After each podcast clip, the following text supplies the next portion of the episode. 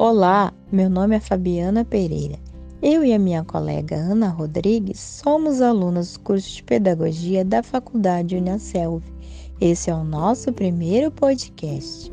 Estou apresentando este podcast como um dos produtos virtuais do nosso estágio curricular obrigatório 1, na área por nós escolhida que foi Práticas Virtuais de Contação de Histórias. O título do nosso podcast é O Mundo Mágico da Contação de Histórias Público-alvo deste podcast são estudantes de pedagogia, professores e outros profissionais de educação, alunos, pais e filhos.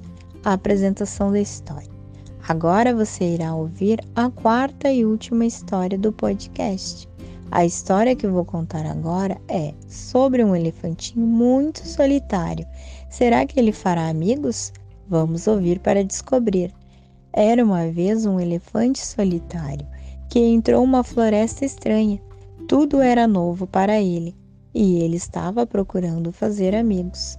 O elefante se aproximou de um macaco e disse: Olá, macaco, gostaria de ser seu amigo.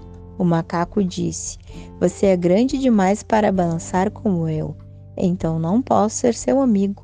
O elefante então foi até um coelho e fez a mesma pergunta. O coelho disse: Você é grande demais para caber na minha toca, então não posso ser seu amigo. O elefante também foi até o sapo no lago e fez a mesma pergunta. O sapo respondeu: Você é muito pesado para pular tão alto quanto eu, então não posso ser seu amigo. O elefante estava muito triste porque não conseguia fazer amigos. Então um dia ele viu todos os animais correndo mais fundo na floresta e perguntou ao urso do que se tratava. O urso disse: O leão está solto. Ele está eles estão fugindo dele para se salvar. O elefante foi até o leão e disse: O que essas pessoas inocentes? Por favor, deixe-os em paz. O leão zombou e pediu ao elefante que se afastasse. Então o elefante ficou com raiva e empurrou o leão com todas as suas forças, ferindo. Todos os outros animais saíram lentamente e começaram a se alegrar com a derrota do leão. Assim, logo eles foram até o elefante e disseram a ele: Você tem o tamanho certo para ser o nosso amigo.